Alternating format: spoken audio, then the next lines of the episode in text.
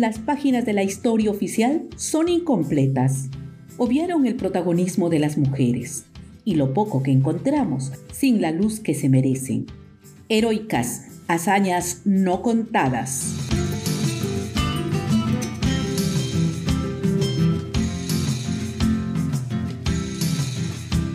Hola amigas, amigos. El presente episodio está dedicado a las heroínas Toledo. ¿Qué papel protagonizaron en el proceso de la independencia del Perú? ¿Cuál es la memoria histórica que se preserva? Heroicas. Dará luces a estas interrogantes. Con ustedes, Mercedes Malpica Solórzano. Nos ubicamos en el continente latinoamericano. La independencia del Perú fue un proceso largo desde tiempos atrás. Se dieron duras batallas, rebeliones, combates, campañas expedicionarias, guerrillas, montoneras, y donde centenares de heroínas y héroes ofrendaron sus vidas por ese ideal. Fue una guerra en donde hubo intereses, traiciones, lealtades y deslealtades, y en medio de ese panorama había que unir territorios y sueños para poder derrotar a la corona española. Vamos a correr en el tiempo hasta 1820. José de San Martín venía liberando los territorios del sur y nacen las repúblicas de Argentina y Chile. Por el norte, hacía lo propio Simón Bolívar, independizando los pueblos, hoy repúblicas de Venezuela, Colombia y Ecuador. Ambos libertadores tenían claro que sin el logro de la independencia del Perú, Latinoamérica no alcanzaría la emancipación anhelada. El virreinato del Perú era el bastión más poderoso que tenía la corona española, en lo político, militar y administrativo, abarcando desde Quito, hoy Ecuador, hasta el Alto Perú, hoy Bolivia. La máxima autoridad, el virrey, instalado en Lima, llamada pomposamente Ciudad de los Reyes. Este fue el escenario donde las heroínas Toledo entregaron su aporte a la causa libertadora en el corazón de los Andes centrales del Perú, Valle del Mantaro, como veremos más adelante, según nos lleva el hilo de esta historia. El general José de San Martín desembarca en la bahía de Paracas, Pisco, zona de Ica, septiembre de 1820, a unos kilómetros de Lima. La población lo recibe con mucho júbilo, así como también se van acercando hombres y mujeres de diversos grupos populares, mestizos, negros, esclavos de las haciendas de la zona y algunos líderes de guerrillas locales. San Martín, sabiendo que su ejército patriota era menor en número y equipamiento frente a la del virrey, divide su escuadra en dos partes. Primero, la parte de la zona de la costa liderado por él mismo, movilizándose entre los puertos de Pisco y Guaura, latente del Callao, con miras de tomar Lima. Segundo, la parte de la Sierra Central, liderado por Álvarez de Arenales, promocionando la campaña libertadora. De ese modo, Arenales inicia su travesía en Ica, se introduce hacia la sierra llegando a Huamanga, pasando por Huancavelica e ingresando al centro del Perú, recorriendo el Valle del Mantaro, Huancayo, San Jerónimo de Tunán, Concepción, Jauja, Oroya, atraviesa Junín, Tarma y llega a Cerro de Pasco. A lo largo de su recorrido va percibiendo la efervescencia de multitudes.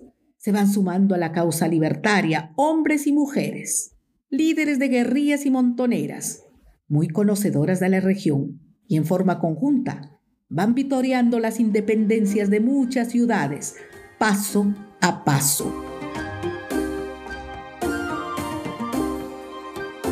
La localidad de Concepción se encuentra ubicada en el Valle del Mantaro, en la margen izquierda del río del mismo nombre. Para ser más exactos, a 15 kilómetros hacia el sur se halla la ciudad de Huancayo y otro tanto hacia el norte la ciudad de Jauja. Concepción es tierra natal de doña Cleofé Ramos, y sus dos hijas, María e Higinia Toledo. Estas tres mujeres fueron informadas que dos columnas del ejército realista se habían encontrado en el pueblo de Mito, en la margen derecha del río Mantaro, y avanzaban con dirección al puente Las Balsas, con el fin de cruzar hacia la margen izquierda, ingresar a Concepción y proseguir a Jauja. También fueron informadas que la tropa venía asaltando pueblos, ultrajando a las mujeres, robando reses, y al no poder cargar con todas las cabezas de ganado, las iban tirando al río, por lo que montoneras y guerrillas los venían persiguiendo. Las Toledo, muy enterada de todo, convocaron a su pueblo para hacer frente a la escuadra española. La comunidad ya había sufrido una feroz incursión sorpresiva la madrugada del 3 de marzo, en la que saquearon sus cosechas, animales, desvalijaron las joyas de la iglesia, incendiaron viviendas y fusilaron a un grupo de campesinas y pastoras al conocer que eran ellas las que llevaban la noticia de pueblo en pueblo sobre la libertad en marcha. Salvajemente las despellejaron, aún con vida, y después las fusilaron.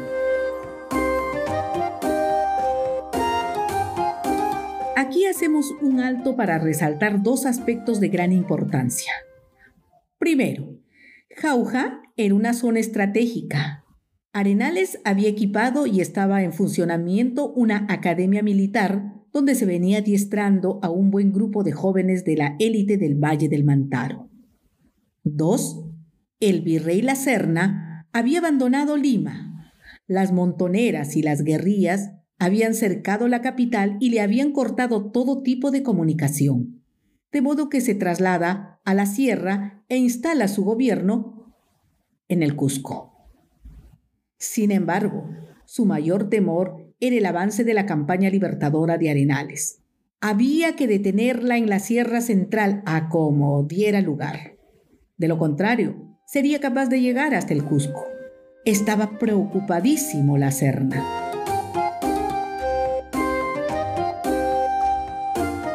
A la faena patriótica de las Toledo y los pobladores de Concepción.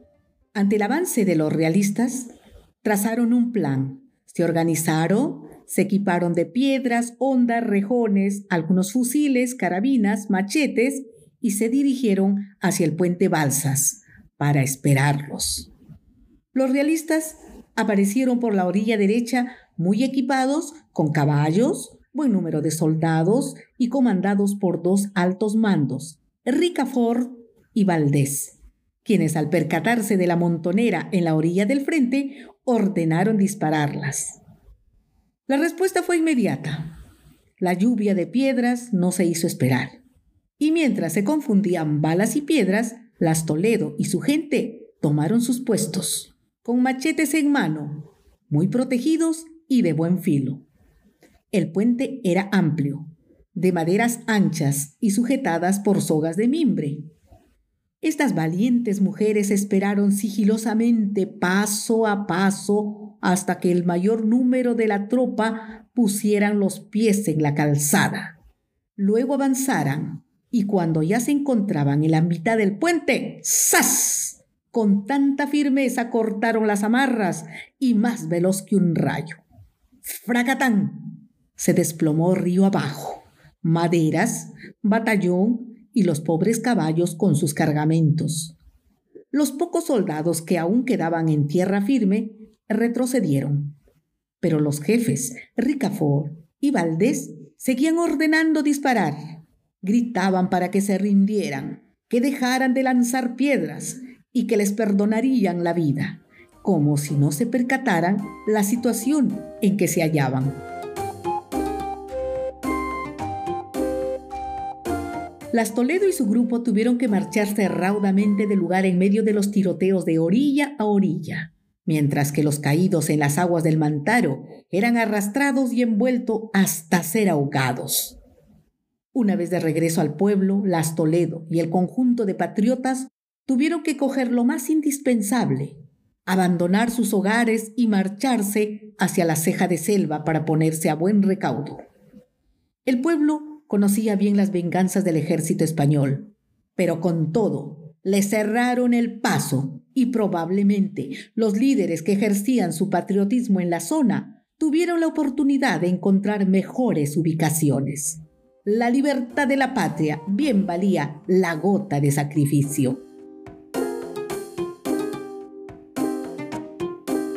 Arenales se encontraba recorriendo el Valle del Mantaro ya en su segunda campaña, y al pasar por Concepción encontró el pueblo hecho cenizas.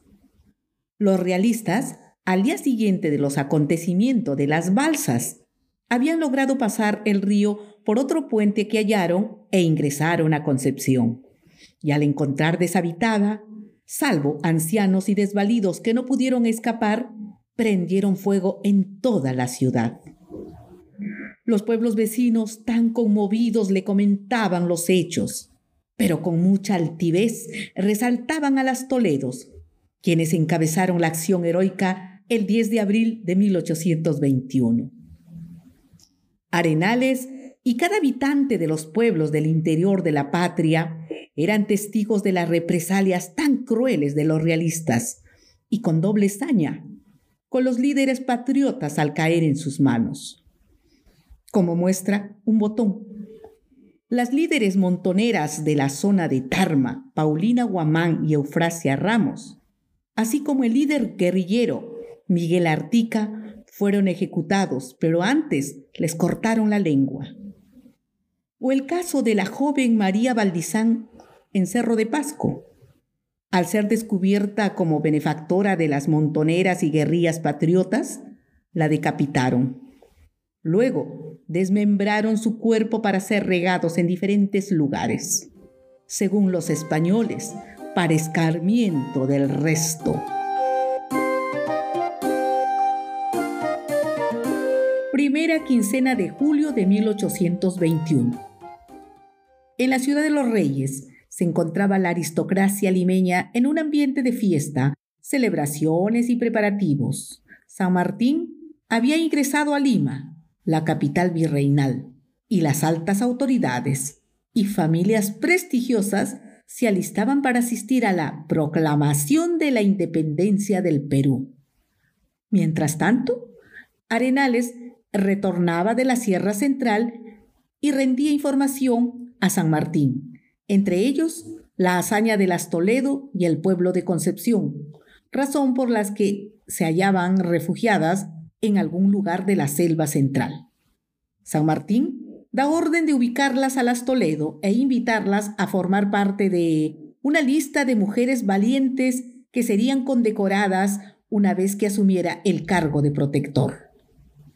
Efectivamente, unos meses después de asumir el protectorado, don José de San Martín, en ceremonia especial, hizo el reconocimiento a las heroínas Toledo, colocándoles la banda patriótica y entregándoles la medalla de vencedoras por su gran aporte a la geste emancipadora del Perú.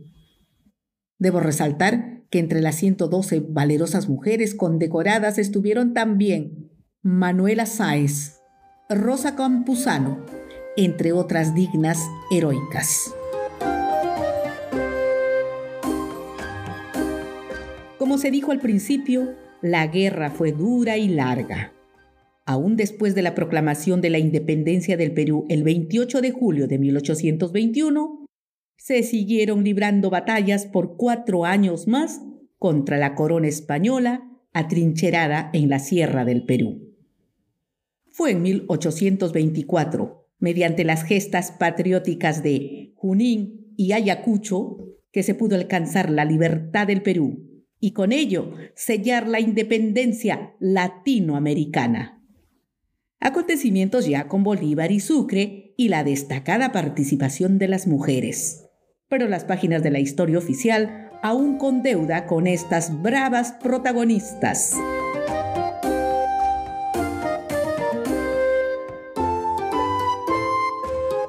Amigos, amigas, llegamos al final.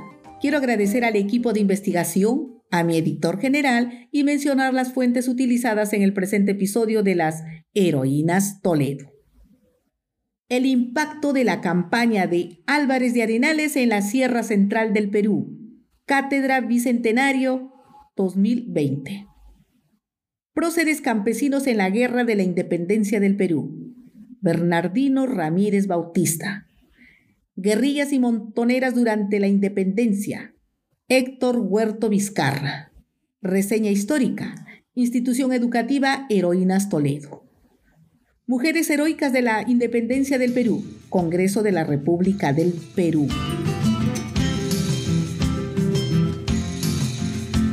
Gracias por sumarte a Heroicas, hazañas no contadas. Manos que escriben, voces que cuentan, no más páginas en blanco.